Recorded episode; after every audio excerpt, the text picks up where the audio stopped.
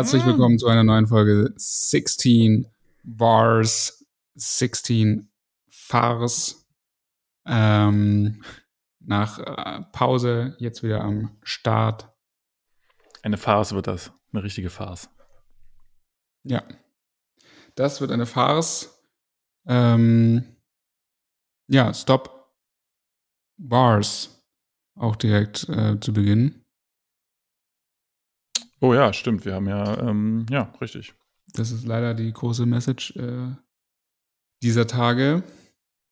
Und dazu wird ja auch eine ähm, oder als auch als ähm, Support-Aktion gibt es ja auch eine neue Braté-Sorte. Dann können wir jetzt mal mit Rap einsteigen. Die Stop Wars ähm, äh, Braté-Sorte und äh, 100% der Einnahmen gehen an die Ukraine. Aber es dauert noch sechs Wochen, bis diese Sorte auf den Markt kommt. Aber trotzdem natürlich gute Aktion von Capital Bra. Hat die, wird die Sorte einen bestimmten Namen tragen? Stop Wars Edition. Ah, okay. Ich bin gerade etwas verwirrt mit, den, mit der Aussprache V und W. Ähm, ich bin kein Muttersprachler, sorry dafür. V. Es ist so richtig wie so very often and stuff and I don't know. Ja, ihr wisst, was ich meine. Und ähm, ja, das ist natürlich eine gute Sache und äh, ist natürlich auch das große Thema im Sport. Leider. Yep. Und das ist wie, krass, ich finde es krass, wie, wie, also es ist natürlich ähm, für alle Menschen dort ähm, krass und schlimm, aber jetzt auf den Sport bezogen auch krass, wie viele Sportler, allen voran natürlich die Klitschkos, die jetzt mhm. ja keine aktiven Sportler mehr sind, aber trotzdem ja irgendwie so als ähm, Persönlichkeiten des öffentlichen Lebens auch gelten, ähm, da jetzt einfach im Krieg, auch im Kriegsdienst sind. Ja. Also der Trainer von Sheriff Tiraspol zum Beispiel, dem moldawischen Champions League Überraschungsteam, ist ja auch, ähm, hat ja direkt irgendwie seinen Vertrag da gekündigt und ist jetzt an der Front. Das ist richtig krass. Überrascht dich das auch, dass die so, ja, dass da so, ähm, also auch die Bevölkerung so krass patriotisch ähm, sich da so einsetzt und sagt hier, äh, wir greifen zu den Waffen, auch wenn wir beispielsweise vorher vielleicht noch nie mit Waffen gekämpft haben, anstatt ähm, zu flüchten? Ja, ich finde es Richtig krass. Ähm, ja. Neulich auch ein, vor drei Tagen oder so, Interview mit im Morgenmagazin mit beiden Klitschko-Brüdern gesehen, wobei ich glaube mit Wladimir. Ich, ich glaube, es waren beide, aber dann Wladimirs Part war der zweite. Und es war richtig bewegend, wie krass er, weil so die Fragen dann halt waren an Vitali natürlich auch schon, aber er ist halt ja auch Bürgermeister von Kiew, aber Wladimir hat ja noch also hat ja keine offizielle Position jetzt in der mhm. Ukraine. Ähm, und dann haben die halt auch immer so gefragt, naja, warum, also sie sind halt irgendwie berühmter Sportler, sie könnten überall auf der Welt leben und so, warum machen sie das? Und er halt wirklich so, ja, nee, es ist mein Zuhause und ähm, ich werde hier auf jeden Fall bleiben und boah, es war so krass äh, emotional irgendwie auch, wie er es so gesagt hat und so keinen Zweifel daran gelassen hat. Richtig hart. Ja, ich hatte auch hier von einem Freund von mir, der ähm, hat einen, ich glaube, einen Kumpel in auch in Niedersachsen irgendwo und dessen Freundin kommt, dessen, also die, die Familie der Freundin kommt aus der Ukraine. Sie selber ist in Deutschland geboren und ihr Bruder ist auch in Deutschland geboren.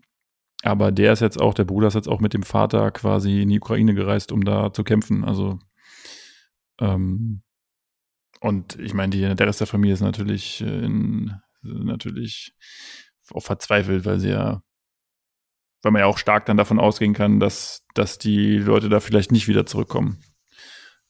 Je nachdem, wie, wie krass unmenschlich dieser Krieg dann noch wird von den Russen, von der russischen Seite aus. Ähm, und es hat mich auch schon also auf der einen Seite schockiert natürlich, auf der anderen Seite aber auch krass beeindruckt, wie sehr da, ja, wie sehr anscheinend die Leute sich dann da auch einsetzen und da mit selbst mit den einfachsten Dingen ähm, verteidigen werden bis, ähm, bis zum Tod. Unter voller Überzeugung. Und äh, wahrscheinlich ist das ja das auch genau, also zumindest liest man das jetzt ja auch in der Presse, dass das ja auch genau das ist, ähm, was sich die, was sich Putin und seine Gefolgsleute vielleicht nicht so ausgemalt haben vorher, dass sie halt auf diese krasse zivile Gegenwehr halt treffen werden. Und ich glaube halt auch, dass genau eben diese Überzeugung bei den Menschen dort auch dazu geführt hat, dass jetzt der Westen auch so mh, hm, ja, so konsequent oder so geschlossen irgendwie reagiert hat und auch hier so viele Leute betroffen sind und äh, auch auf die Straße gehen. Ähm, ich glaube auch, dass da irgendwie so ein, so ein Funken so ein bisschen übergesprungen ist. Was ich irgendwie schön finde, dass, dass ähm, ja, dass das, dass es so viele Leute da irgendwie Anteil dran nehmen und klar, man kann halt immer sagen, oder ich habe jetzt auch mit vielen Freunden drüber gesprochen und höre immer, ja, aber was weiß ich, es gab ja auch irgendwie Kriege in Syrien und es gibt, den, es gibt immer Konflikte auf der ganzen Welt und überall werden Leute irgendwie ähm, verfolgt und ermordet und es findet immer nicht genug Aufschrei statt, was ja auf jeden Fall auch stimmt und es gibt ja auch mal so Argumente, wo es dann heißt, na, sie können jetzt nicht nachvollziehen, dass jetzt halt hier so, so krass da reagiert wird und plötzlich ist es halt irgendwie medial rund um die Uhr quasi zu sehen und äh, hunderte von tausenden von Leuten gehen auf die Straße und wieso machen die das nicht bei, ja, bei anderen Konflikten oder selbst selbst bei der Ukraine, wieso haben sie das nicht schon 2014 gemacht? Ja. Und du hast aber jetzt noch ein. Da kommt doch jetzt noch was, oder? naja, das ist ja. Ich habe darauf ja auch keine Antwort, aber. Ja, es klang so, als ob du. Nee, also ich habe darauf natürlich keine Antwort, aber, aber ich würde halt, oder ich finde es halt gut, dass es überhaupt passiert. Ne? Also ich meine, du kannst natürlich immer sagen, ja, man hätte, hätte. Ja, und ich finde halt, ja, ich finde auch, man kann das auf jeden Fall so sagen. Aber es ist schon auch irgendwie bitter, muss man schon sagen, wie, also es scheint ja jetzt super, also jetzt äh, zum Umgang mit flüchtenden Menschen, scheint es ja jetzt super unbürokratisch, super schnell zu gehen, mhm. wie, was das dann am Ende ist und ob das dann coole Unterkünfte, oder ist natürlich nie cool, aber ob das dann irgendwie wirklich auch gut läuft für die Familien, die herkommen und ob die sich dann wirklich irgendwie da zurechtfinden können oder ob da nicht doch wieder irgendwie alle Zentren da irgendwie zusammenbrechen und wer weiß was, weiß man jetzt natürlich nicht, aber es sieht jetzt im Moment so aus, ob das super schnell geht. Ne? Es sind jetzt alle Impfzentren umgebaut und äh, zack und jeder mit ukrainischem Pass darf äh, kostenlos Bahn fahren und alles und so. Das ist auch mega. Aber das finde ich schon, das ist schon irgendwie im Rückblick schon bitter, dass es ähm, bei Menschen aus Syrien oder generell, die halt nicht aus weißen europäischen Gebieten kommen und ja auch im Krieg waren und äh, in Syrien ja auch äh, unter anderem äh, von Russland auch beschossen wurden. Ähm, da war es halt ein Riesenproblem. Also klar, am Anfang war es auch eine gewisse Willkommenskultur, aber dann war ja super schnell, ja, nee, hm, ah, und das, nee, und, hm, und wir können und bla. Und ich, jetzt zeigt das halt total, dass man das einfach für jede, für alle Menschen machen könnte. Das wäre ja überhaupt kein Problem. Und das ist halt das alte Ding. Gerade EU-technisch, wenn sich da alle einfach zusammentun und äh, die Notwendigkeit der Lage akzeptieren würden und man halt ähm, Menschen dann nach einem Schlüssel verteilt, ist jetzt auch wieder die Frage, ist natürlich dann auch nicht so geil vielleicht. Äh, je nachdem, aber trotzdem so rund, rein von der von den Möglichkeiten könnte die EU als so reiches Gebiet natürlich locker alle flüchtenden Menschen aufnehmen, die hierher wollen. Mhm. Und es wäre cool, wenn man das dann jetzt auch. Es wäre halt cool, wenn das ein Wendepunkt wäre, wenn man das generell macht. Ja. Unabhängig daher, woher die Leute herkommen. Aber nichtsdestotrotz, klar, es ist immer auch eine Form von Whataboutism, dann irgendwie so, hm, mhm. der Support jetzt für Ukraine ist auf jeden Fall auch sehr beeindruckend, finde ich auch. Aber ist auch so, dass sie halt wirklich Europa verteidigen. Oder generell die Welt, weil es hat dann nicht mal was mit Europa zu tun, weil wenn das jetzt irgendwie. Also jetzt ist es ja komplett unberechenbar auch, was dieser Typ macht. Ja, auf jeden. Und wurde halt einfach viel zu lange auch einfach zugeschaut und viel zu wenig gemacht, einfach die letzten ja, Jahrzehnte. Ich glaube auch, also das Problem ist natürlich auch, dass man, oder ich kann jetzt nur von mir reden, dass ich selber ja auch einfach zugeben muss, dass ich da in dieser ganzen Thematik ja auch nicht so drin stecke. Also klar, man beschäftigt sich natürlich immer mit den Sachen, die dann auch äh, durch die Presse kommen, was weiß ich damals mit der, mit der Krim-Annektierung in 2014, aber ich habe mich jetzt nicht hingesetzt und da die Geschichtsbücher durchwälzt und erstmal, um diesen Konflikt erstmal zu verstehen. Und man hat das ja quasi dann immer so auch angenommen und akzeptiert, wie, wie äh, die Regierung auch auf sowas dann reagiert hat, weil man natürlich auch dem Ganzen so ein bisschen ja. vertrauen muss, weil man ja eben da nicht, nicht unterwegs ist. Man ist ja selber nicht Mitarbeiter im Auswärtigen Amt und man kennt sich ja dann auch nicht so aus. Und Deutschland hat natürlich auch so ein bisschen diese Rolle immer noch ähm, aus, den, aus den Weltkriegen, insbesondere aus dem Zweiten Weltkrieg, dass man halt, glaube ich, ähm, sich, sich diese, sich das, sich das einfach nicht so ein bisschen an, ans, ans Gewehr, ans, ähm, wie heißt das, ans ähm, Gewehr ähm, genau, ans Gewehr, Gewehr. Revier, ans, ans Revier heften möchte, dass man halt in Europa einfach eine wichtigere auch Sicherheitsrolle ja. einnehmen müsste, halt einfach so als Vorreiter. Und wir sind halt immer noch geschichtlich da geschädigt, dass wir halt einfach ja nicht so, wir wollen ja nicht so dieserjenige sein, der da halt äh, so vorwegprescht. Und wir sind halt immer eher so diesejenigen, die halt versuchen, immer über alles zu reden und äh, so wenig wie möglich ähm, andere unter Druck zu setzen, was, was man ja auch auf der anderen Seite verstehen kann. Aber jetzt dieser Konflikt zeigt halt einfach, dass wir da mehr, gerade weil wir eben diese, diese Geschichte haben, finde ich gerade das, gerade zum Beispiel gerade deswegen finde ich es gut, dass wir Waffen in die Ukraine liefern, weil das war ja auch damals immer so ein Argument, Argument, dass wir das eben nicht tun, weil wir halt keine Waffen in Konfliktländer ähm, liefern, aber gerade, ich würde sagen, gerade weil die Nazis da gerade in der Ukraine auch damals so viele Leute da ausgelöscht haben, gerade müssten wir genau die sein, die dann da halt äh, helfen. Und wenn das, wenn das leider Gottes dann halt die Waffen sind, weil die Leute sich da verteidigen müssen, dann ist es halt so. Ja. Ja, ist, halt ja, ist mega schwierig natürlich, ja.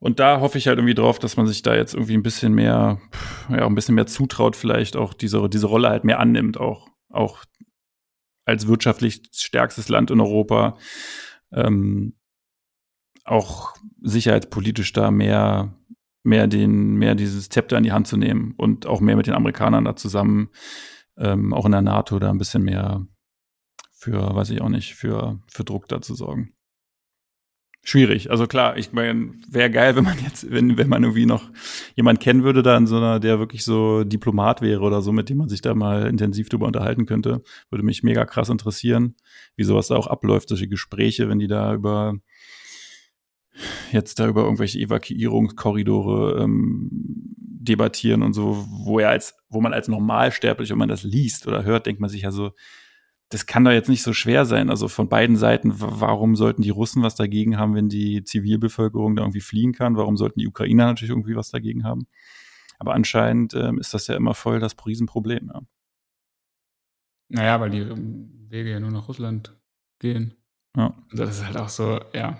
Ja, das ist halt so. Zu diskutieren, wie krass allein auch die Argumente, äh, Entnazifizierung und so, das ist halt so also unabhängig davon, dass es richtig, richtig heimtückisches Argument ist, ja. um da Leute abzuschlachten, ist es halt auch doppelt auch noch äh, ein Schlag ins Gesicht der Geschichte, die Menschen oder die, dieses Regime ja auch ähm, ähm, des Präsidenten, der ja auch selber ähm, ähm Verwandte äh, oder äh, jüdische ähm, Wurzeln hat. Ich glaube auch da äh, natürlich im Zweiten Weltkrieg dann auch entsprechende äh, Erfahrungen machen musste, die Familie. Äh, das ist ja nochmal doppelte, also das ist ja so verrückt krasse Schläge ins Gesicht und Leugnung und alles. Und äh, das ist echt krass. Ich finde es krass, dass generell ein, ein Mensch, so scheint es ja so ein bisschen, mit irgendwelchen Ja-Sagern um ihn herum so viel Unheil anrichten kann, ist richtig schlimm. Ja, auf jeden Fall. Das ist echt krass. Das ist echt krass. Ja, fuck man, wie lange, mal gucken, wie lange das, ähm, wie lange das noch so geht. Ja, bleibt nur zu hoffen, dass sie irgendwie halt das stoppen können. Dass man ja, ihm irgendwas hinwirft, äh, wirtschaftlich oder was auch immer, das ihn halt irgendwie stoppt. Das wäre gut. Ja, ist echt so krank. Ich habe ja die, die eine Freundin hier, die ist ja auch hier im Atelier, Olga, die kommt ja aus der Ukraine. Und die Familie wohnt da ähm, in, in, in Odessa. Die sind ja bisher, glaube ich, noch verschont geblieben. Allerdings liest man ja auch immer wieder, dass das halt mit auf, also höchstwahrscheinlich mit angegriffen werden wird. Und die haben ja hier so eine, so eine Spendenpool da auch bei PayPal eingerichtet, womit sie dann, was ich halt auch, auch so krass finde, ne, die kaufen dann halt hier kugelsichere Westen und Helme und sowas alles und, und Medikamente natürlich auch. Aber auch Walkie-Talkies. Also es geht da schon auch darum, die Leute da halt auszurüsten, sich ähm, ja, wenn sie halt beschossen werden, dass sie halt sich nicht mhm. verletzen irgendwie, dass sie halt nicht sterben und so. Und das finde ich einfach diese Vorstellung davon. Noch vor drei Wochen saß ich mit der hier und habe halt hier irgendwie Instagram-Videos gedreht und dann äh, zwei Wochen später ähm, suchen die halt Leute, die da irgendwie in einen Transporter hinfahren, damit die Leute irgendwie sich kugelsichere Westen anziehen können. Das ist schon, das, ja, weiß ich nicht, da findet man eigentlich keine Worte für, wenn man sich das ja auch überhaupt nicht vorstellen kann. Ja, definitiv. Das ist schon krank. Einfach nur krank.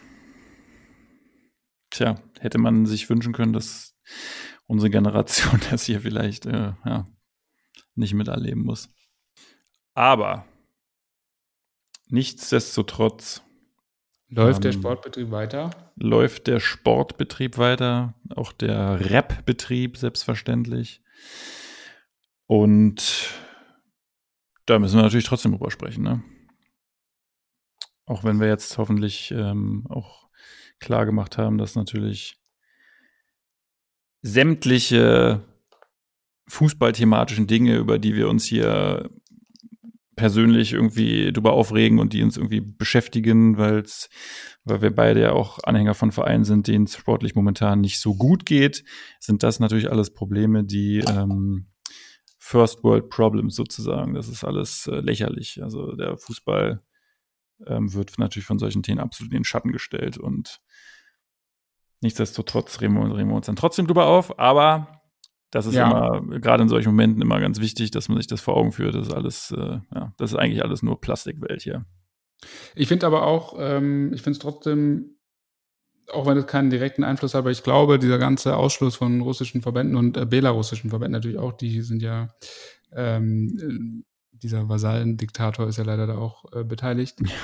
Äh, finde ich gut, aber dass äh, da so relativ für so Sport Verbände relativ schnell durchgegriffen wurde und wirklich alle Spiele abgesagt wurden, alle Turniere, alle ausgeschlossen werden. Natürlich trifft es dann auch Sportler, die natürlich per se nichts mit dem äh, mit ihrem Präsidenten zu tun haben.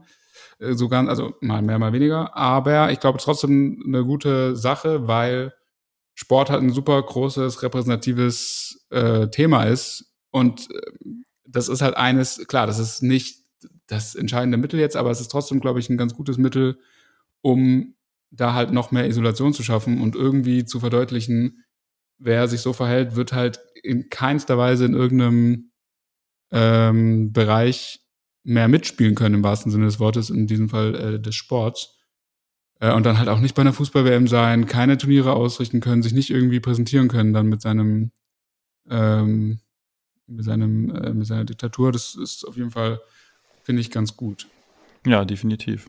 Ich war auch ähm, überrascht oder positiv überrascht, dass das so in Anführungsstrichen schnell, also zumindest jetzt von der UEFA mit der, das war glaube ich die Spielansetzung von von von Moskau, glaube ich, ne, gegen ja, gegen Leipzig. Oh, aber Leipzig hat sich auch mhm. wieder so. Ja, das, gut, das ist natürlich Alter, wieder, war wieder so super peinlich. Und dann auch wirklich, wie sich Herr Minzlaff danach so aufgeregt hat. Ich habe es mir nicht in Gänze gegeben, aber alleine das, was da so durch oder was an Zitaten so rauskam. Ja. So geil, also wirklich, die, es ist offensichtlich, davor war ja schon auch, die wären ja noch nicht mal die ersten gewesen, die jetzt hätten diesen Schritt, der jetzt auch nicht sehr mutig ist, äh, gehen müssen. Ja. Sondern davor hat ja schon irgendwie Lewandowski gesagt, Polen, Tschechien, Schweden, alle, die in der WM-Quali gegen Russland gespielt hätten oder hätten können, haben ja schon gesagt, wir werden auf keinen Fall gegen Russland spielen, so ist uns egal, was dann passiert. Und da machen die halt echt noch so dieses All Life Matter Statement mäßig so, ja, nee, also äh, Sport ist neutral, oh. ähm, das hat erstmal mit Politik nichts zu tun. Wir fahren natürlich nach Moskau und spielen da ein scheiß Europa League Spiel. Ey, es ist so geil. Ja, ist so schlecht. Und sich danach noch aufregen, dass sich Leute darüber aufregen und es halt irgendwie ein bisschen komisch finden, dass man halt keine Haltung hat. Sehr gut.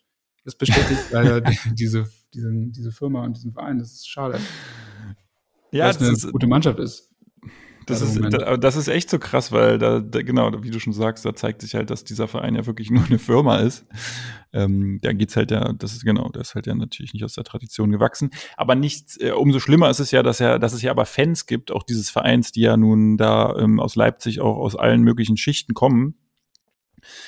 Ähm, und da finde ich es halt immer so krass, ne, dass dann, weil du, du, du hast ja auch die Stimme für diese Fans, so, ne? Ja. Und die werden ja nicht so denken, hoffe ich jetzt mal. Also gehe ich jetzt mal sehr stark davon aus. Ja, aber RB Leipzig hat auch, ich weiß nicht, hat sich das mittlerweile geändert, dass die ja auch irgendwie kein richtiger Verein, die sind ja nur so ein Scheinverein und es gibt ja irgendwie nur drei Mitglieder oder so. Ja, ja, genau, es gibt irgendwie keine Mitglieder. Ja, eigentlich also, muss man sagen, man, man darf eigentlich von diesem, von diesem Verein gar kein Fan sein. Also ganz ehrlich, wer ist Fan davon? Alter? Wer, wer macht das? Geht doch zu Chemie. Chemie. Ja, aber die ganzen anderen Leipziger Vereine sind ja alle rechtsradikal, oder? Ich weiß gar nicht. Chemie ist, glaube ich, noch so relativ entspannt, oder? Ja, sind die, also einen Verein gibt es, glaube ich, man weiß ja, auch, doch, ja, die nennen sich ja alle zwei, zwei Monate um in Lok, Chemie, Sachsen, Leipzig, VfB Leipzig. Und irgendwie eine sind so komplett rechtsradikal und ein Verein könnte hoffentlich links sein. Ja, ja, ja. Ich glaube, das ist Chemie, weil ich habe einen Kumpel, der ist da Fan von denen und von dem weiß ich definitiv, dass der eher sehr, sehr links ist. Das wäre wär ein Rassist ist. Von ihm, von dem weiß ich definitiv, dass er ein Rassist ist. Ja, stimmt, Lok Leipzig. Ja, ich weiß nicht, da habe ich aber auch wirklich gefährliches Halbwissen, habe ich jetzt lieber nichts. Äh. Ja, Leipziger Fußballverein ist äh, heikles Thema. Aber ich finde es eigentlich schade, weil Leipzig, äh, wie auch RB Salzburg, die ja jetzt in wenigen Stunden auch hier in München auflaufen werden, eigentlich vom, von der Art und Weise, wie Mannschaften zusammengestellt werden, ähm, sehr, sehr geile Mannschaften sind. Das kann man mhm. nicht anders sagen. Ich habe mir gerade eben auch nochmal die Galerie durchgeklickt mit den ähm, prominentesten Salzburg-Verkäufen und so, und was halt da für Superstars schon herkamen oder generell diese ganze Transferpolitik. Ja. Und auch bei Erbe Leipzig, die mittlerweile, also bei, in Österreich kannst du es natürlich irgendwie auch machen, weil da wirst du eh nie irgendwas krasseres als die Meisterschaft erreichen, höchstwahrscheinlich, oder halt mal K.O. und irgendwo erreichen im Europapokal. Ähm, ist so ein bisschen das gleiche wie bei Porto und so, da bist du halt irgendwie auch limitiert. Aber RB Leipzig hätte ja andere Möglichkeiten und trotzdem so bewusst, natürlich für viel Geld und so, aber trotzdem bewusst nur junge Spieler zu verpflichten und wie es scheint, schon noch ein bisschen Geduld zu haben, jetzt nicht immer, wenn es mal nicht so perfekt läuft, komplett alles irgendwie über den Haufen zu werfen und dann irgendwie jemand für 40 Millionen zu holen, äh, der irgendwie halt schon erfahren ist, finde ich irgendwie schon gut. Und das, das ist eine stimmt. gute, auch diese Leipziger Mannschaft ist krass. Diese Salzburger Mannschaft gerade ist richtig krass, finde ich. Da, äh, jedes Mal, wenn die irgendwo gespielt haben, gucke ich mir immer so die Aufstellung mal durch bei Kicker. Äh, allen voran mit Karim Adeyemi, der, den ich richtig krass äh, finde. Mhm. Aber auch alle anderen, die sind halt alle wirklich. Da ist der älteste, also es gibt einen älteren, glaube ich, ähm, irgendwie, aber sonst sind halt einfach alle irgendwie 20 und teilweise wirklich sind einfach unter 20. So, das ist nicht dieses Niveau, was VfB hat, was auch sehr gut ist, so 22, 23. Das ist halt noch mal eine Generation jünger. Das finde ich schon krass. Ja, das ist echt krass. Das stimmt. Und was ist dein ja, Tipp heute Abend? Ich könnte mir gut vorstellen, dass ich finde, das liegt ein bisschen der Sensation in der Luft. Mhm. Bayern ultra schlecht drauf und mhm. es ist wie oft hier besprochen natürlich wieder ein tolles Zeichen für die Bundesliga auch, dass so eine Mannschaft dann trotzdem wieder sechs Punkte Vorsprung hat oder so. Weil Dortmund einfach wieder, ey, letztes Mal noch drüber gesprochen, Glasgow Rangers. Wirklich. Ne, die zocken Leverkusen, die eigentlich einen guten Lauf haben und so, auch ja offenkundig gerade gut in Form sind und schon ernst zu nehmen sind, hat man jetzt auch gegen Bayern gesehen, das ist, die können jetzt schon mittlerweile mithalten. Die zocken sie 5-0 ab, 6-0, ich weiß schon gar nicht mehr. So richtig lächerlich um dann gegen scheiß Glasgow Rangers auszuschalten, äh, auszuscheiden. Und ich habe wirklich äh, das Spiel nicht live gesehen, habe aber dann irgendwann mal hingeschaltet auf RTL. Zu dem RTL. Zu dem RTL. Und da stand 2-1 da stand 2-1 für Dortmund und ich war so, naja, vielleicht gucke ich es jetzt mir noch an, weil eigentlich die wollen, die haben jetzt Bock und ich traue denen schon zu, dass die auch bei in so einem Spiel mal sagen, okay, wir hauen alles rein und drehen das. Und Rangers kannst du auch in Glasgow im Ibrox Park schon schlagen. Also ist möglich. Und Auswärtstorregel ist gekippt, dementsprechend musst du nicht mal auf irgendwie irgendwas achten, muss einfach nur zwei Tore mehr schießen. Das ist machbar für einen Verein wie Borussia Dortmund. Ja. Ich, ich wirklich, es war wirklich ungelogen. Ich schalte rüber und sie verlieren so im Mittelfeld den Ball und denke mir das so, naja, ich, ich gucke jetzt nochmal, schaffen sie das dann, weil ich wollte sehen, wie krass bissig sind sie denn jetzt zurückzugewinnen und also sieht man das so, dass sie das nicht zulassen und dass sie jetzt nicht irgendwie da so, so eine Chance zulassen, sondern sind, gehen sie direkt drauf und pushen sie direkt in die Gegenrichtung. Verliert den Ball irgendwie Hannes Wolf oder keine Ahnung. Ja, heißt der Hannes? Ne, wie heißt er denn? Ja, ich glaube Hannes Wolf. Nee, Hannes Wolf ist der das ist ein Torwart, ne? Nee, es ist dieser Salzburger, der zu Gladbach sich da nicht durchsetzen konnte, jetzt bei Swansea ist. Ach, hier der Wolf, der bei Hertha war. Ja, von Hertha. Ähm, Marius. Marius. Marius. Ich glaube, er oder so, ich weiß es nicht mehr, ich äh, schieb's ihm jetzt in die Schuhe, verliert den Ball halt dann auf der Seite, dann kommt so eine Flanke rein, Hummel schlägt über den Ball, 2-2.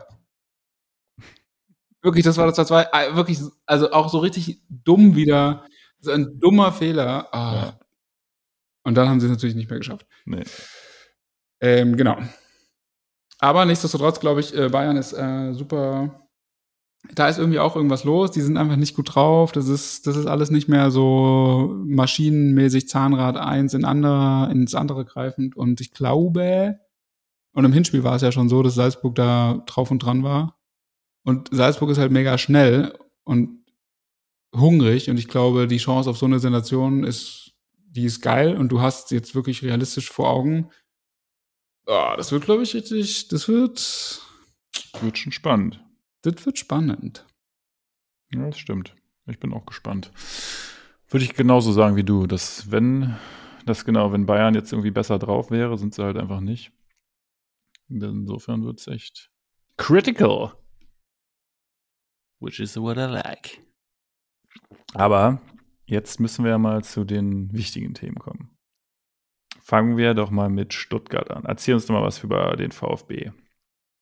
Ja, danach möchte ich aber wirklich, also VfB ist, glaube ich, relativ schnell abgehandelt, weil was bei Hertha, was in Berlin gerade los ist, Leute, du schlägst eine Internetseite auf und schon wieder zehn Leute entlassen, Arne Friedrich wieder beim Super Bowl. Das ist großartig.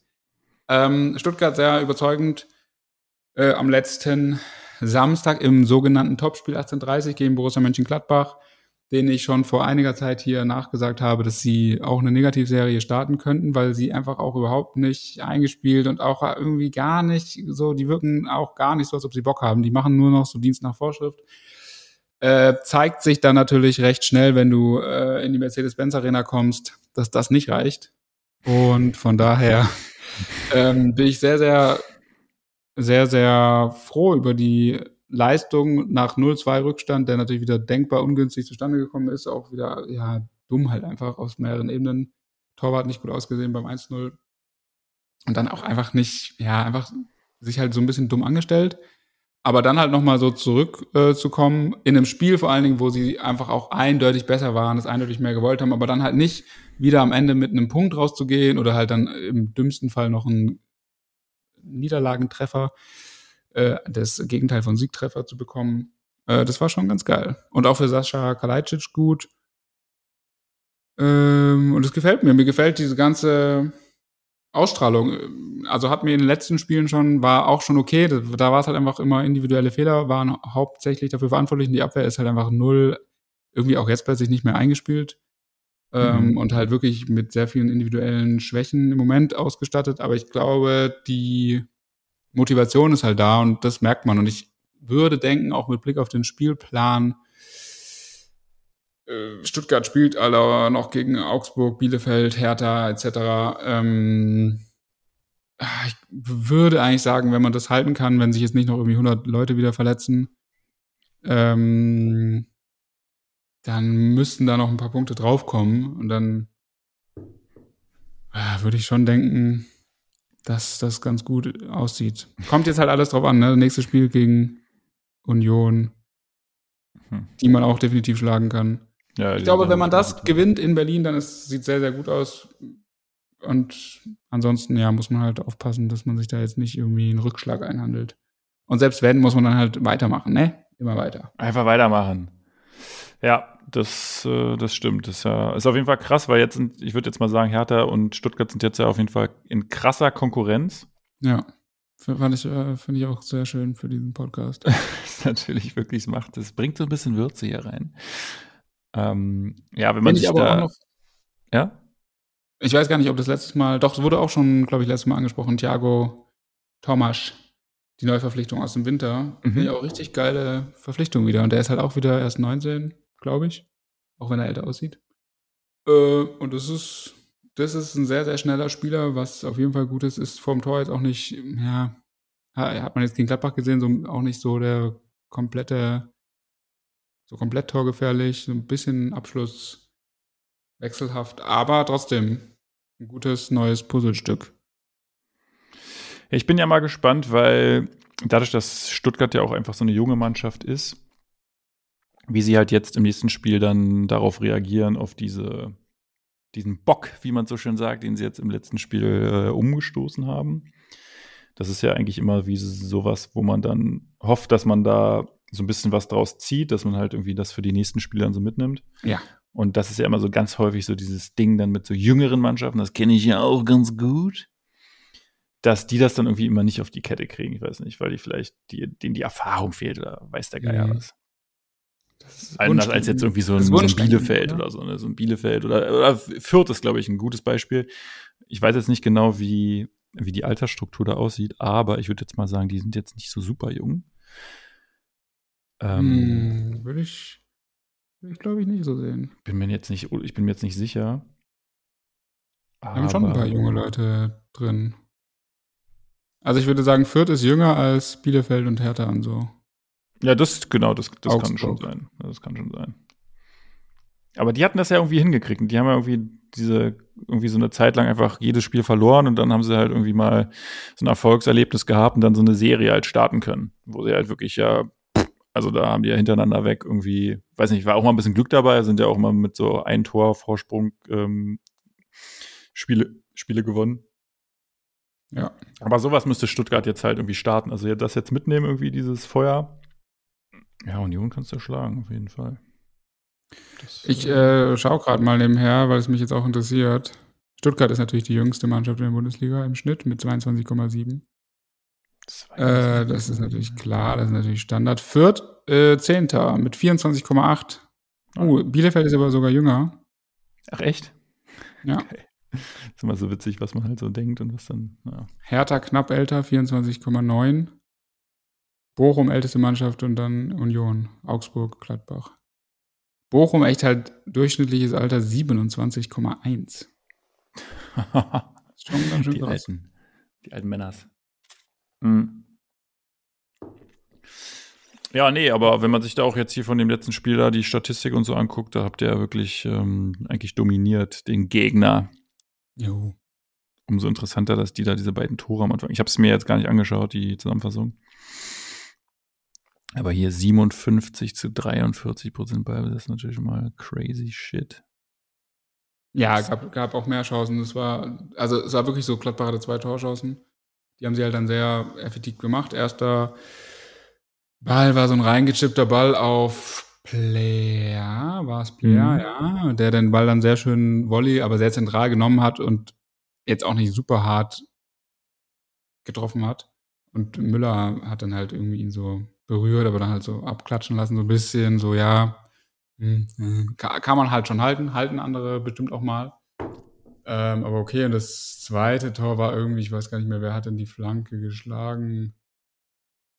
Ah nee, es war auch irgendwie auf äh, Player und der hat dann so einen, aber auch irgendwie so einen komischen Pass so quer durch den Strafraum gespielt, wo halt schon noch irgendwie zwei Leute dazwischen waren und hätten eingreifen können, so gefühlt. Dann war der Winkel eigentlich auch schon sehr spitz und dann Thüram. Markus Thüram das 2-0 gemacht, genau. Aber das waren beides so, ja, aber umso besser da dann zurückzukommen, finde ich, weil das halt auch so dumme Tore waren, wo man, wo ich, glaube ich, wenn ich mitspielen würde, auch super schnell wieder so verfallen würde in so, ja, Leute.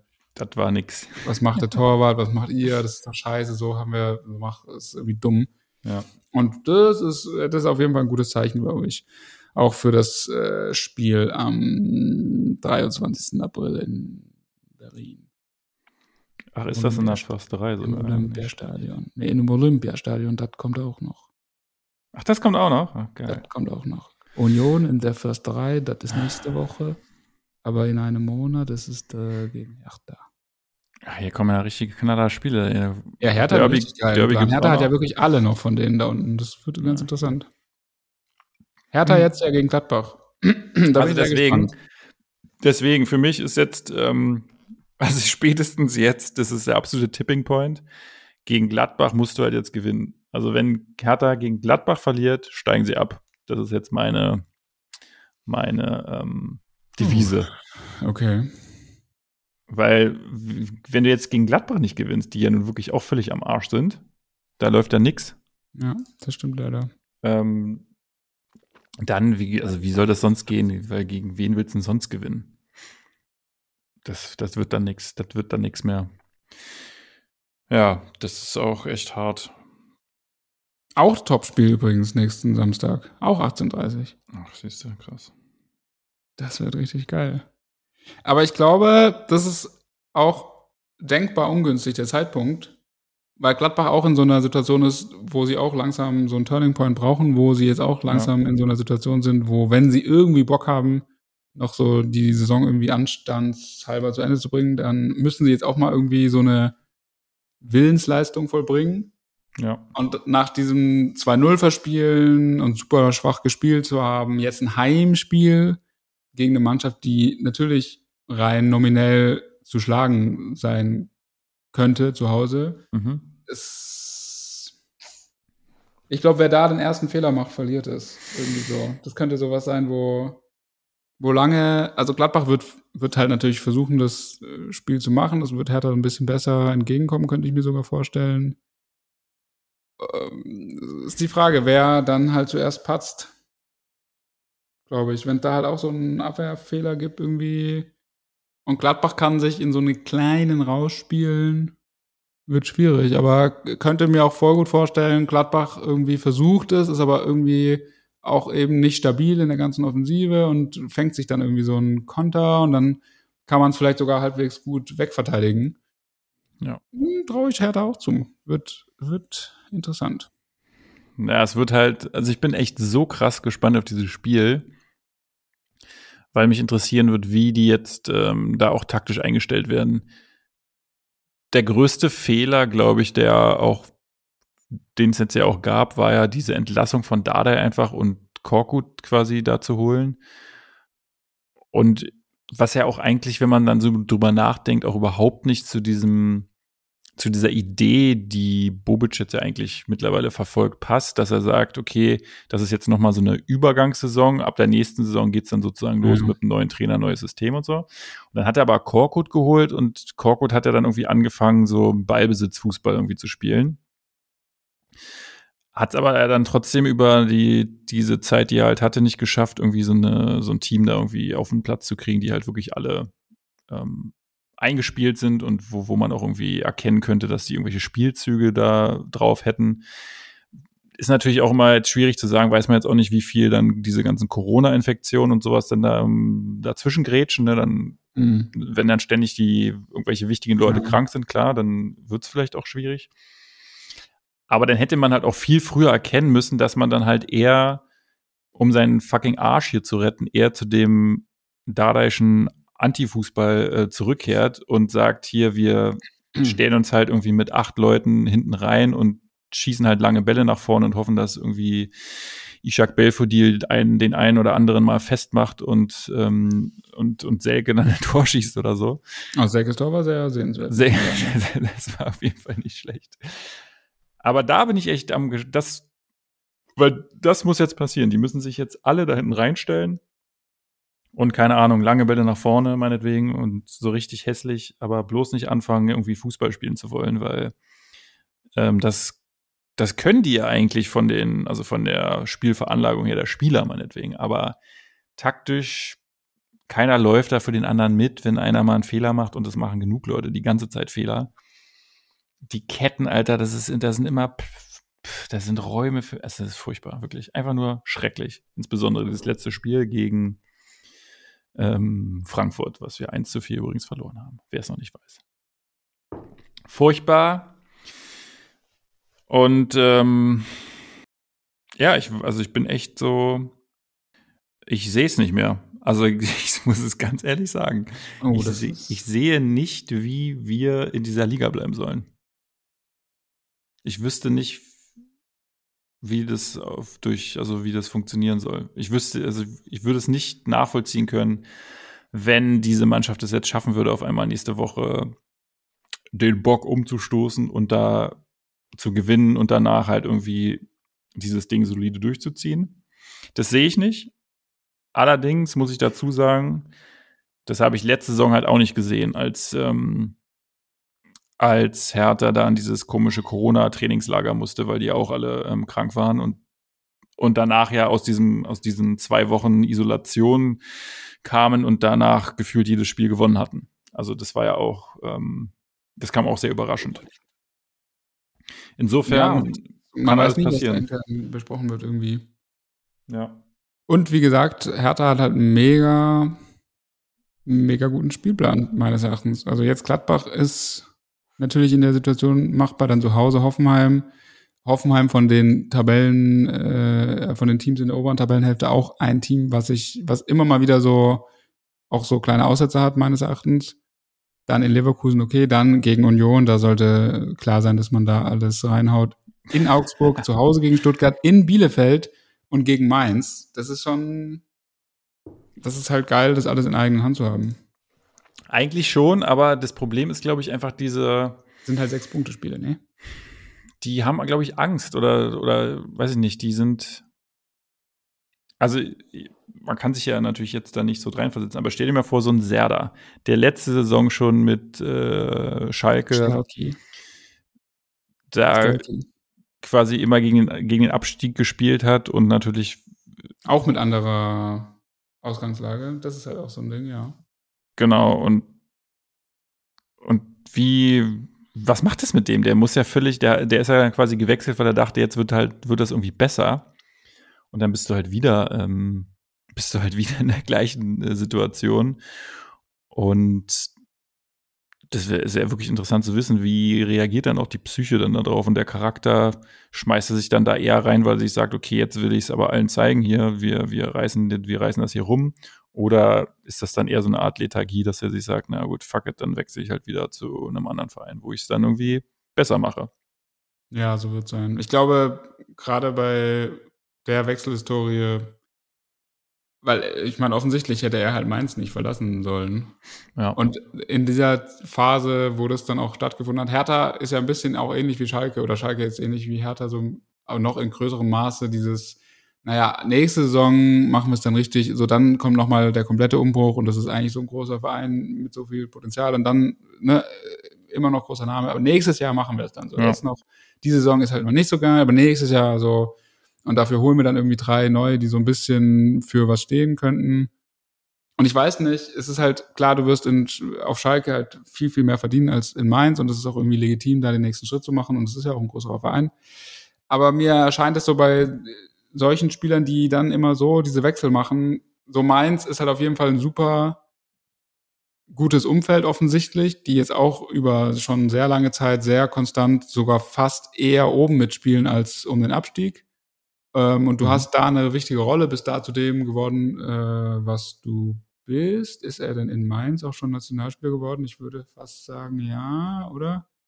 Ja, vielleicht oh, dann auch. Aber also auf jeden Fall die Leistungen in Mainz haben dazu beigetragen, dass er dann ähm, auch Länderspiele gemacht hat. Und dann weiß ich nicht, glaube ich, kann man eine Karriere irgendwie auch noch besser planen, als dann halt diese Schritte zu machen zu Schalke. Da klappt es dann halt irgendwie gar nicht. Dann gehst du zu Hertha, wo die, wo du dann, finde ich, schon auch wissen kannst, Hertha ist nicht stabil. Das ist jetzt kein stabiler Verein, wo du weißt, yo, ich spiele der nächste, die nächsten zehn Jahre immer um europäische Plätze. Und das ist das Ding. Und dann gucken wir mal, vielleicht geht's höher und vielleicht sind wir mal Zehnter, sondern du weißt, das kann halt auch irgendwie umschlagen. Schön. Und das finde ich, ich glaube, das ist so ein Ding, da kann man schon auch was über die Qualität der Spieler aussagen oder mhm. da kann man irgendwas, da ist viel Interpretationsspielraum, finde ich, weil äh, er wird jemand sein, der dann, wenn Hertha ist jetzt, also selbst wenn Hertha drin bleibt, wechselt er dann halt zu diesem etwas besseren Verein zu Frankfurt so. Und mhm. ist dann wieder in so einem oder halt ja. zu Gladbach, das wäre noch besser, zu Gladbach. Und das ist auch wieder in so einem, klar, alles ist möglich, klar, die können europäisch spielen, die haben das Potenzial, die haben das Geld, die haben das Umfeld, bla bla. Aber sie sind halt nicht eine etablierte Mannschaft in diesem Bereich. Und vielleicht hilft dir dann, vielleicht schadet es dir dann nicht, auch noch ein, zwei Jahre in Mainz zu bleiben, da halt der unumstrittene Nationalspieler, Star, Leistungsträger zu sein und dann vielleicht irgendwie auch direkt den Sprung machen zu können zu ja, mindestens mal zu Dortmund, Leverkusen oder so, die so ein bisschen sicherer einfach sich in der Bundesliga aufhalten, mhm. was Tabellenregionen angeht. Ja. Stimmt. Wobei Selke, Selkes Torjubel fand ich sehr, auch sehr aufschlussreich, war irgendwie, weiß nicht, war das gegen den Trainer oder war das so, oder war das, weil ich finde, er hat vom Typ, hat er so ein bisschen was Mitreißendes, aber es wirkt auch immer ein bisschen so, als ob alle anderen so denken so, yo, was, was willst du? Sehr ruhig. Also Selke, also ich glaube, der ist ein cooler Typ eigentlich. Also im Sinne von, also der ist ein netter Kerl. Also der ist, der ist, der hat das, der hat das Herz, glaube ich, am richtigen Fleck. Der ist, glaube ich, auch jemand, der da schon auch vor so ein bisschen, so ein bisschen vorwegläuft oder der da auch mal irgendwie seinen Mund aufmacht. Der ist ja schon sehr so ein, so ein aggressiver Spieler, sage ich jetzt mal auf dem Feld aber ich weiß nicht, ihm fehlt, glaube ich, so ein bisschen diese Qualität. Was schade ist. Hm. Allerdings muss ich dazu sagen, er erinnert mich irgendwie immer so ein bisschen an, jetzt, jetzt gar nicht so von seiner Art oder auch von seinem, von seinem Spiel, eher so von der Rolle, die er bei Hertha hat, erinnert er mich halt krass an Sandro Wagner. Die, die gleiche mhm. Rolle, die Sandro Wagner halt bei Hertha hatte, war eigentlich eins zu eins, saß immer auf der Bank, wurde immer die letzten fünf Minuten eingewechselt, hat irgendwie, weiß ich nicht, hat halt irgendwie so eine, seine zwei, drei Tore irgendwie gemacht und wird dann halt, äh, wechselt dann irgendwie nach Darmstadt und Boom. schießt da irgendwie alles ab und landet dann sogar noch bei Bayern und kriegt einen krassen Vertrag in China. Also ich, ich, ich ohne zu wissen, könnte ich mir fast vorstellen, dass Säge auch nochmal so sowas raushaut wechselt dann von uns jetzt halt irgendwie zu, ja, auch mhm. irgendeinem kleineren Verein, irgendein Aufsteiger vielleicht, zu St. Pauli oder sowas und ähm, schießt dann irgendwie die Liga da zusammen.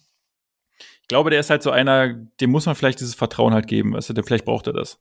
So wie so einer wie Sandro Wagner. Der muss halt dann, du musst den halt einfach von vornherein mal bringen und nicht und nicht äh, ihn halt bringen und und beim nächsten Mal dann halt nicht, ja. nur weil er kein Tor gemacht ja. hat, sondern der muss halt mal drei, vier Spiele wirklich von vornherein spielen. Das glaube ich auch. Und der muss halt seine Flanken halt auch kriegen und dann, dann macht er die Bude vielleicht auch. Ja, ich finde auch, ich weiß nicht mehr bei welchem Turnier, es war bei irgendeinem Junioren-Turnier. Wo könnte es gewesen sein? U21, EM wahrscheinlich 2017? Mhm. Oder da, wo Mitchell Weiser das Tor gemacht hat gegen Spanien im Finale, das war 2017, war da. Meine ich das oder meine ich irgendeine U19-EM? Das kann auch sein. Wo er auf jeden Fall auch, ähm, oder gehört er sogar zur Generation um Marc-André Ter Stegen? Könnte fast auch hinkommen vom Alter, oder? Das, das könnte auch hinkommen, ja. Ich weiß gar nicht. Also irgendwo war er aber in irgendeiner von Horst Ruprecht trainierten U-Mannschaft. Ich glaube auch die, die dann bei der U20-WM waren, ja, in Mexico City, die dann das Halbfinale gespielt haben im Aztekenstadion. Mhm. Na, anyway, auf jeden Fall in dieser Mannschaft, wo auch noch sehr viele größere Namen dann drin waren, war er aber auch irgendwie immer der Stürmer und war halt auch, ähm, und ich glaube, das war eben so das Ding ein bisschen mit Horst Rubesch, äh, da, da waren auch irgendwie alle davon überzeugt, ja klar, das ist der der beste Stürmer dieser Generation und dann auch dieser Mannschaft. Und der hat dann da aber auch nicht so viele Tore gemacht. Ich wüsste jetzt echt gern, welches Turnier es war. Auf jeden Fall hat er dann aber irgendwie halt sehr viel gearbeitet, hat halt keine Tore gemacht, ist aber so, wurde dann auch sehr schnell irgendwie kritisiert und man war, ich weiß nicht, wer da noch dabei war, als anderer Stürmer war dann auch immer so die Forderung, naja, hm, äh.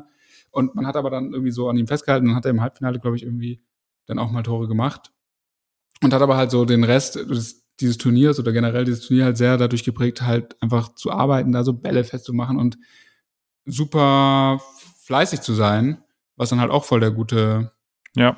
Dienst war für diese Mannschaft. Und ich könnte mir das irgendwie auch vorstellen, dass das wirklich auch so ein Punkt ist, weil er irgendwie komischerweise dann, ich glaube auch mit diesem Hype dieser Mannschaft, äh, so ein bisschen das dann hatte bei Werder Bremen. Ich muss jetzt gerade echt so seine Karriere hier so zurück zu verfolgen. Äh, verfolgen. genau, da war er noch bei Werder. Genau, und dann ist er ja zu RB Leipzig gegangen. Ja. Dann ist er ja auch, das war nämlich im, im Zuge dieses Turniers und dieses Jahr, das ist jetzt die neue äh, Hoffnung im Sturm und, und Deutschland hat irgendwie nie richtige Mittelstürmer und das ist jetzt mal wieder so einer und bla. Mhm zu Leipzig. So, das war erstmal eine sichere Sache. Dann da halt nicht so richtig durchgesetzt, dann wieder zu, ist er dann schon zu Hertha, dann noch zu Bremen und, oder war da noch was dazwischen? I don't know. Aber auf jeden Fall war er, finde ich, immer, hatte er trotzdem er noch nie so richtig in der Bundesliga kontinuierlich seine Leistung gezeigt hatte, außer halt dann in dieser einen Zeit bei Bremen, eine Hinrunde oder Rückrunde, war immer so als, wurde er dann als Transfer, war das immer ein recht großer Transfer. Das war dann immer so, yo, die holen jetzt Davy Selke, der, der wechselt jetzt dahin, der wechselt dann zum Beispiel von Leipzig zu dem Verein, was irgendwie fast ein Rückschritt ist. Das heißt, in diesem Verein ist er dann der, die gesetzte Nummer 9. Und ich glaube, dann hat er immer super schnell ähm, diesen komischen Joker-Status, wo so von vornherein klar ist, so er wird nie von Anfang an spielen, er wird immer dieser Joker-Typ sein, weil er halt dann auch groß ist und wenn es halt egal ist und wir völlig verzweifelt alles versuchen, schmeißen wir halt irgendwie die großen Leute da vorne rein. Ja. Und binden ihn sonst aber nicht so richtig ein und ich glaube, das würde ihm gut tun. So ein Horst, Horst Rubesch Vertrauen. Genau, weil er, genau, er ist einfach nicht dieser Joker-Typ. Also er ist einfach diese nicht, er ist es einfach nicht. Er braucht diese, er braucht, glaube ich, diese Minuten. Er ist ja eigentlich auch wie du schon sagst, der ist auch dieser Quirlige da vorne, der halt ja auch, der läuft ja auch immer alle an in der Innenverteidigung ja. und der nervt die einfach richtig, ne? Der ist ja, auch der hat eigentlich auch eine geile. So ein richtiger, so. so ein richtiger Unruheherr, der, der, der wird die da so richtig, der, der geht denen richtig auf den Sack. Was ja eigentlich geil auch ist. Das, ist ja, ist ja, das zeigt ja auch, dass er es will und so. Und das ist ja auch wichtig. Das ist ja auch, das bringt ja in so einem Spiel auch einfach, ähm, bringt dir auch total viel. Muss ja nicht immer ein Tor sein, wenn, wenn du dadurch halt auch einfach geile Pässe verhindern kannst die ganze Zeit und das ist ja mega. Und er ist halt nicht dieser Joker-Typ, weil er, glaube ich, dann hat er halt nur irgendwie sechs Minuten Zeit und dann nimmt er sich, glaube ich, auch zu viel vor, weil dann, dann will er natürlich auch in diesen sechs Minuten irgendwie noch mal alles zeigen, was er kann und, und meistens ja. ähm, endet das dann halt immer in so in so einer Misere wie in diesem Einspiel, wo er sich dann da irgendwie so, so eine Schwalbe macht und dann, ah, dann da auf dem Boden liegen bleibt und dann kontern die und schießen dann noch den Ausgleich. Das war irgendwie so ein Spiel vor, weiß ich nicht, irgendwie Ende des Jahres oder so. Ich muss äh, hier noch kurz ähm, nachreichen. Äh, irgendwie hatte ich es anders in Erinnerung. Also auf jeden Fall äh, ist er Europameister geworden mit der U19 2014. Mhm. Äh, und erzielte, ist ganz geil, in drei Gruppenspielen fünf Tore, im Halbfinale gegen Österreich ähm, beim 4-0 das 1-0 und ähm, mit sechs Toren ist er dann Torschützenkönig geworden. Krass. Dann war diese Torflaute irgendwo anders. Auf jeden Fall aber hat er sich dadurch diesen, oder da habe ich ihn so richtig kennengelernt und das war dann halt echt, dann ist er halt mit sehr viel Vorschusslorbeeren ähm, zu weiteren Vereinen gekommen. Das war jetzt ja auch so geil in der Vor, ähm, in der, na, im Training vor der Saison. Also wie heißt das immer im Trainingslager ähm, oder wie? Aber einen Moment bitte. Doch noch ein kurzer Nachtrag. Ich glaube, dann ist er nämlich auch Silbermedaillengewinner geworden. In Rio war er auch dabei, interessanterweise. Und Ach, ich glaube, die Europameisterschaft, die ich meine, ist dann doch die U21-Europameisterschaft in Polen gewesen, 2017. Ähm, wo er dann auch Europameister wurde durch Mitchell Weisers Finaltor. Und in dem Turnier hat er halt in Anführungszeichen nur zwei Tore gemacht. Mhm. Aber ja, hat halt diese Rolle, ne? Und ist irgendwie schwierig. Hat halt irgendwie sehr viele Vorschusslorbeeren, ohne dass, also irgendwie auch selten, dass jemand eher auf Nationalmannschaftsebene mehr geleistet hat als auf Vereinsebene. So gefühlt. Und dem ja, halt immer so ein bisschen hinterher rennt. Das stimmt. Diesen Erfolgen. Naja, aber definitiv wird, weiß ich nicht, ähm, ob er jetzt hier derjenige sein wird, der Hertha noch rettet. Also im besten Fall muss Hertha jetzt alles gewinnen und Stuttgart alles gewinnen und dann steigen wahrscheinlich irgendwie Augsburg und und ähm, ja, ich glaube Bielefeld ist auch Bielefeld. Bei Gladbach ist natürlich dann auch spannend, wie die jetzt. Das wäre krass. Aber die werden halt auf jeden Fall den Trainer wechseln. Also wenn Gladbach jetzt gegen Hertha verliert, wenn die halt auf jeden Fall den Trainer wechseln. Mhm. Oder? Das glaube ich nicht. Glaubt auch nicht? Das gibt's ja. doch nicht, ey. Ich dachte, das ist nur bei Hertha so, dass der sich da so eingefleischt hat. Oder?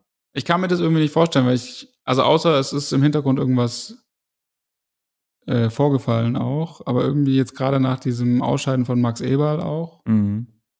äh, kann ich mir bei Gladbach nicht vorstellen, dass sie jetzt dieses Spiel, diese Saison mitspielen, so schnell Leuten das Vertrauen zu entziehen, sondern dann eher auch sagen, hey, nee, wir sind ein Verein, wo man auch Schwächen haben kann, also so mäßig, so und wir äh, hauen jetzt nicht sofort drauf.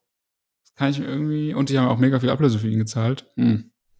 Das ist auch so geil. Wie, also wie, wie kann es dann sein, dass, dass ähm, Bobic und, und er so erfolgreich waren in Frankfurt? Ja, an wem lag das? Das lag an irgendeinem anderen. An irgendeinem anderen, ne?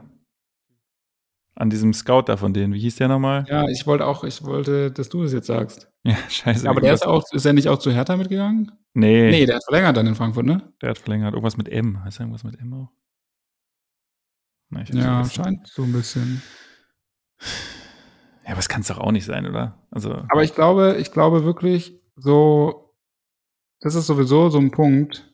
Ben Manga, oder? Ja, genau. Ja. Ben Manga. Ist nämlich hier großes Porträt gleich, wenn man es eingibt. Äh, ich glaube, das ist doch ein größerer Punkt, als man so denkt.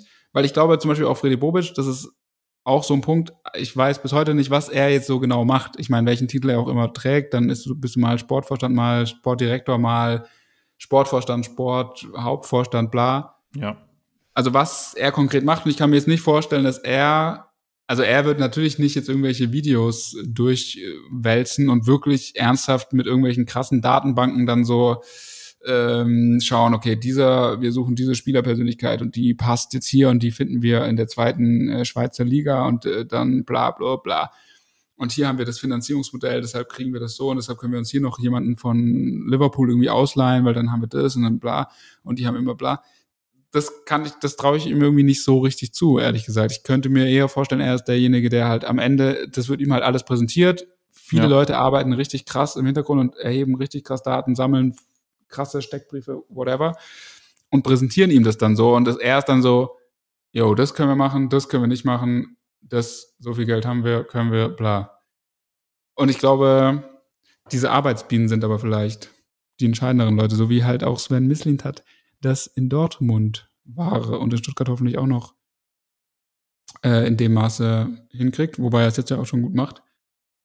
Und ich glaube, das sind oft die Leute, die diese kleineren Mannschaften, in Anführungszeichen, die dann irgendwie über einen längeren Zeitraum sich etablieren und halt über einen längeren Zeitraum auch einfach so gute Transfers machen. Ja. Ich glaube, das sind halt die Leute. Oh, und ich finde es einfach so schlimm, ey, weil wenn ich so zurückdenke, denke ich mir, oder jetzt denke ich mir so, fuck, man, wieso hat irgendwie Klinsmann nicht sich zusammengerissen und hat da einfach mal durchgebissen und hat sich, hat ein bisschen sich, hätte sich ein bisschen Zeit geben ja. können. Hätte er da alles über, hätte er alles haben können, was er wollte. Weil einfach nur von den, das ist ja auch mal dieses Schwierige, ne? von, von außen, du steckst ja da nicht drin in dem Verein, du siehst ja nur das, was du im Fernsehen siehst, was du halt in den Zeitungsberichten liest.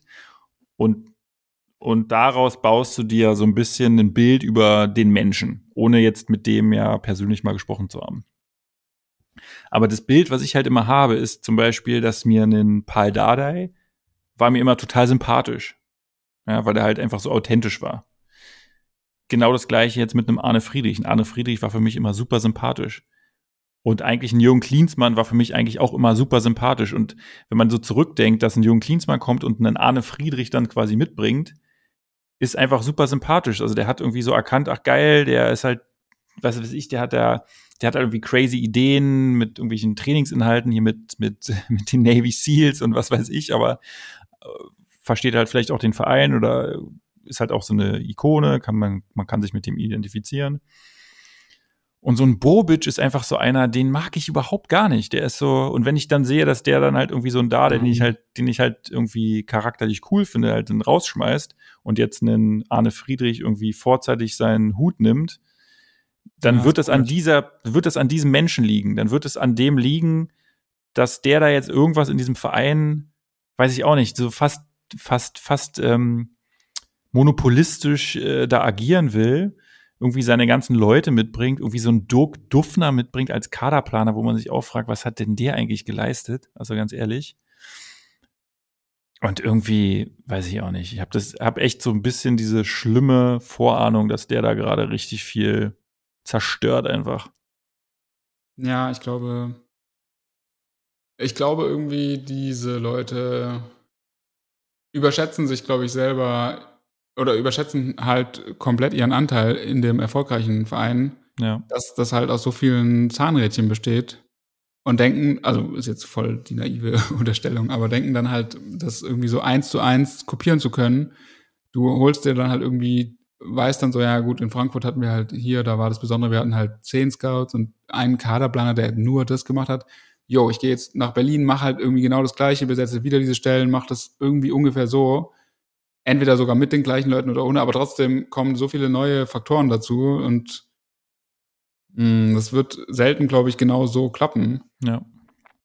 Das ist immer, das ist immer der Punkt irgendwie. Aber ich verstehe auch nach wie vor nicht, warum man dann Taifun Korkut da, okay, weil es übergangsmäßig war, aber trotzdem, das verstehe ich nach wie vor nicht.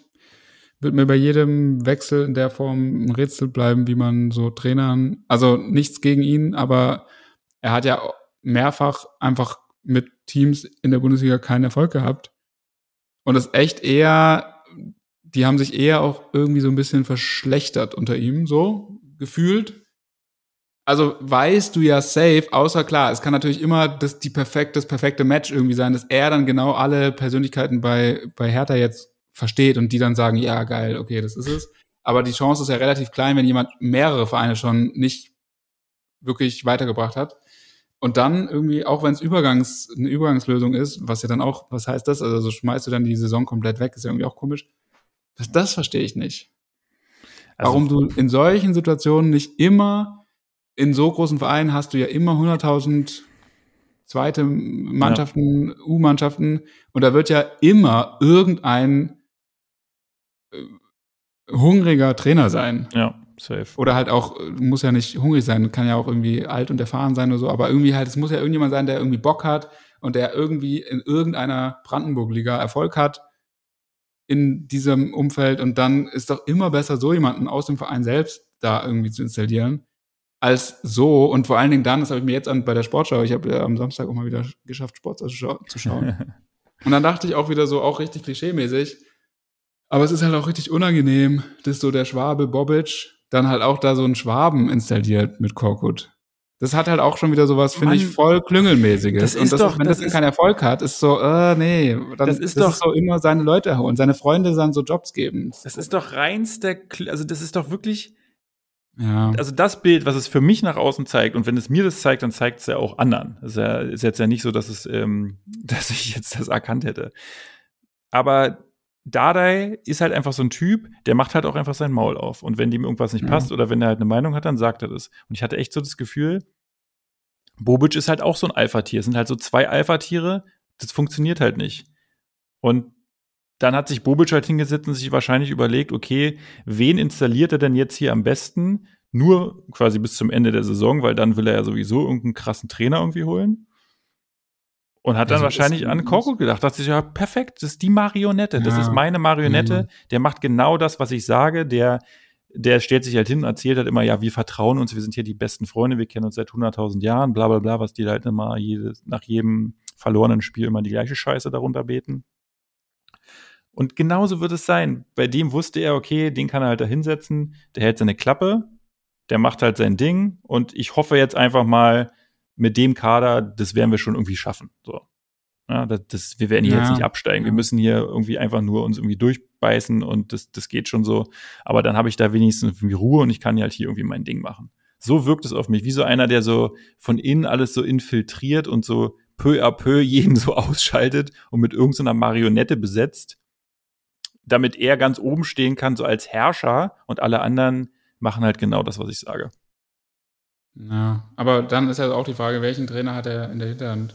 Es kann ja auch sein, du holst halt jemanden wie Korkut, um irgendwie, wenn du noch nichts äh, in trockenen Tüchern hast, irgendwie zu signalisieren, dass es offensichtlich nicht unser Trainer für langfristige Ziele. Ja. Also kann ich für dich, für meinen Traumtrainer, kann ich alles hier wieder umschmeißen, kann die alle irgendwie rausschmeißen, die sind alle, siehst du ja, die haben ja irgendwie auch null Identifikation und so, ähm, ja. kannst dann hier alles umschmeißen, aber die Frage ist ja dann, wer soll das sein? Ja. Ich hoffe ja, by the way, Jürgen Klopp ähm, wird ja 2024, glaube ich, aufhören wollen. In Liverpool hat er jetzt nochmal bekräftigt. Hat er gesagt, er ja, okay, krass. Ja, dass er dann zurück in seine Geburtsstadt kommt zum VfB. Ja, das wäre krass. Also daran glaube ich, dass das passieren wird mit entweder Pro Bono. ja.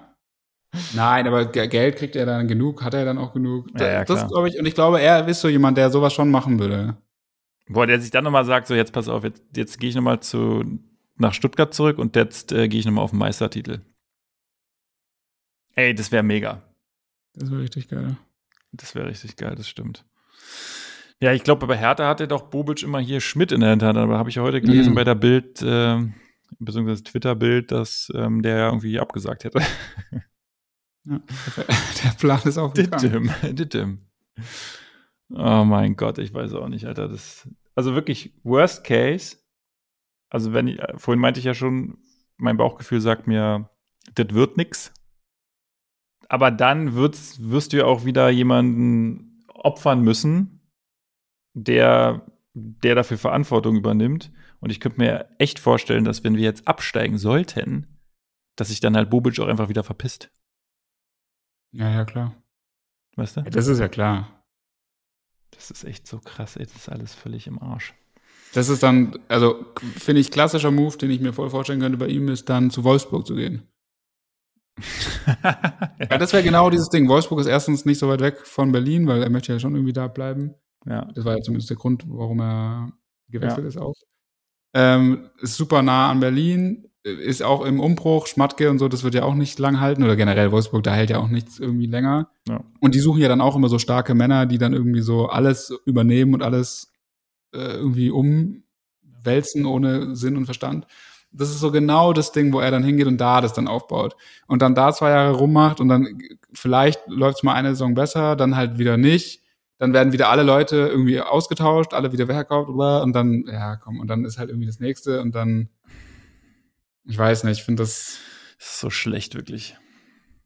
Ich glaube, du musst langfristiger denken bei solchen Sachen und da musst du halt im Zweifel, äh, ist ja bei VfB auch so, dass die das leider auch immer nicht machen und dann auch jedes Jahr Vorstand und ich weiß ja noch gar nicht mehr, wer gerade jetzt wieder irgendwelche Intrigen spannt, dass die dann nicht einfach mal irgendwie, dass da mal eine Person oder halt im besten Fall mehrere sich einfach darüber einig sind, dass die Leute, die sportliche Ahnung haben, machen den sportlichen Bereich, finanziell machen finanziellen und so und dann einfach langfristig denken und dann auch mal, im Moment sieht's sportlich ein bisschen so aus, dass man halt auch sagt, okay, dann steigt man im Zweifel halt nochmal ab, aber man setzt trotzdem auf diese jungen Leute, man hat da jetzt ein gutes System aufgebaut und man kriegt das irgendwie hin und kann dann irgendwie Transferannahmen erzielen und irgendwann muss das eigentlich reichen, um sich wieder zu etablieren. Ja. Aber auch da wird es wieder so sein, selbst wenn das jetzt mal zwei Jahre klappt, dann ist ein falscher Typ an der falschen Stelle und hat irgendwo Entscheidungsbefugnis und sagt dann wieder, nee, äh, wir verkaufen jetzt alle Leute beim ersten besten Angebot hier wieder Gonzales und so nach Florenz etc.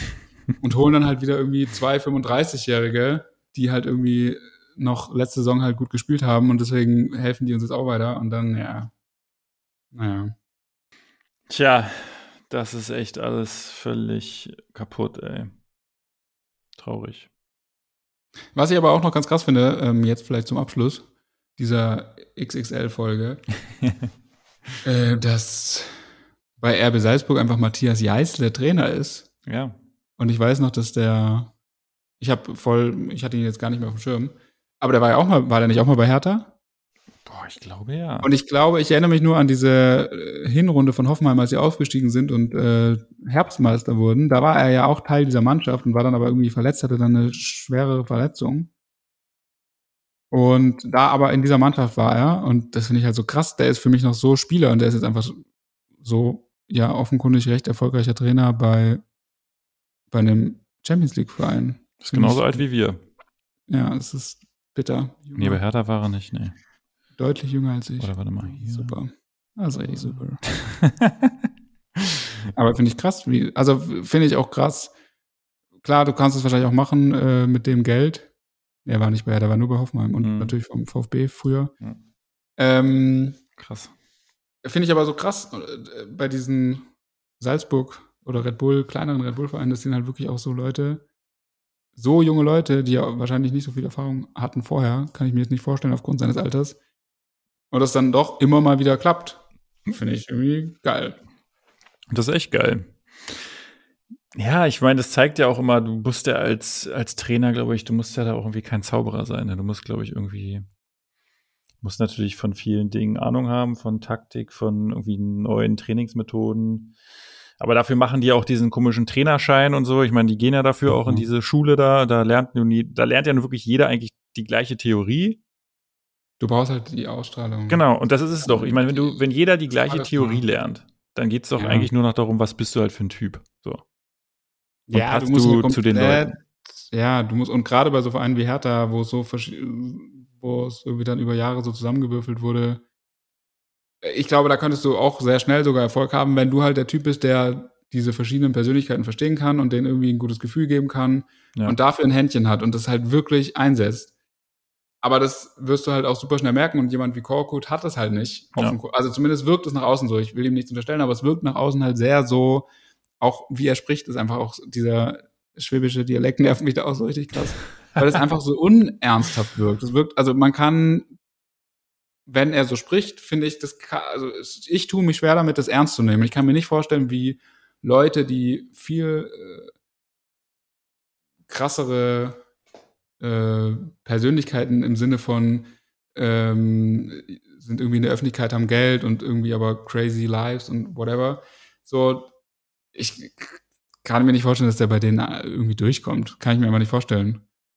Und ich kann mir auch gar nicht vorstellen, dass er so individuell die Leute, die verschiedenen Spieler wirklich richtig anspricht und mit denen so ernsthaft Einzelgespräche führt und sagt so, hey, guck mal, du hast wirklich das und das und daran können wir arbeiten und das machen wir und ich weiß, du hast jetzt irgendwie gerade privat und bla und das kann ich mir gar nicht vorstellen. Ich glaube, er macht so richtig Dienst nach Vorschrift. Das hat er, so glaube ich, auch in, in irgendeiner PK mal gesagt. Dass da, das hat mich auch so voll abgefuckt, wo ich so dachte, so, boah, krass, echt, ja. Ähm, da wurde er irgendwie so gefragt, ich glaube, das war nach genau Alexander nach Alexander Schwolo, dass der halt irgendwie in diesem einen Spiel hat er irgendwie so krasse, hat er irgendwie so drei Patzer gehabt oder so oder vielleicht zwei, ich weiß es nicht mehr. Und da war irgendwie so eine Frage, ob denn jetzt Korkut, der Trainer, quasi sich dann irgendwie am nächsten Trainingstag dann irgendwie mal mit ihm zusammensetzt und irgendwie ihn wieder aufbaut oder überhaupt mit ihm drüber redet und was weiß ich. Und hat er irgendwie sowas gesagt, so nein und irgendwie so, ja, es gibt immer Momente, wo man mal mit, mit einem Spieler auch mal eins zu eins redet, aber habe ich jetzt mit ihm noch nie gemacht oder oder mhm. oder ich rede mit den Spielern selten mal eins zu eins, wo ich schon so dachte, so alles klar, dann weiß ich hier halt auch schon, wo der Hase langläuft. Das wird nix. das ist so schlecht, weißt du, du ja. Keine Ahnung, was was die da eigentlich machen. Gut. Naja. Wir werden sehen. Wir werden es in der nächsten Folge besprechen, wie das Topspiel wie das Topspiel ausgegangen ist, genau. Am Samstag, glaube ich, ist es ne, um 18.30 Uhr oder so. 12.03.18.30 Beste Sendezeit. Beste Sendezeit. Ich werde in der Destille gucken, wer mich begleiten will. Äh, alle Berliner Zuhörer und Zuhörerinnen. Vielen Dank, Philipp, für diese. Vielen Dank dir. Doch schöne Folge. Auch unter schwierigen Voraussetzungen vielleicht. Ähm, und, achso, was wir, was wir vielleicht noch vergessen haben ähm, allen weiblichen Zuhörern natürlich alles Gute zum Frauentag. Das sollte nicht unerwähnt bleiben. Bis bald ähm, und alles Gute. Bleibt zuversichtlich.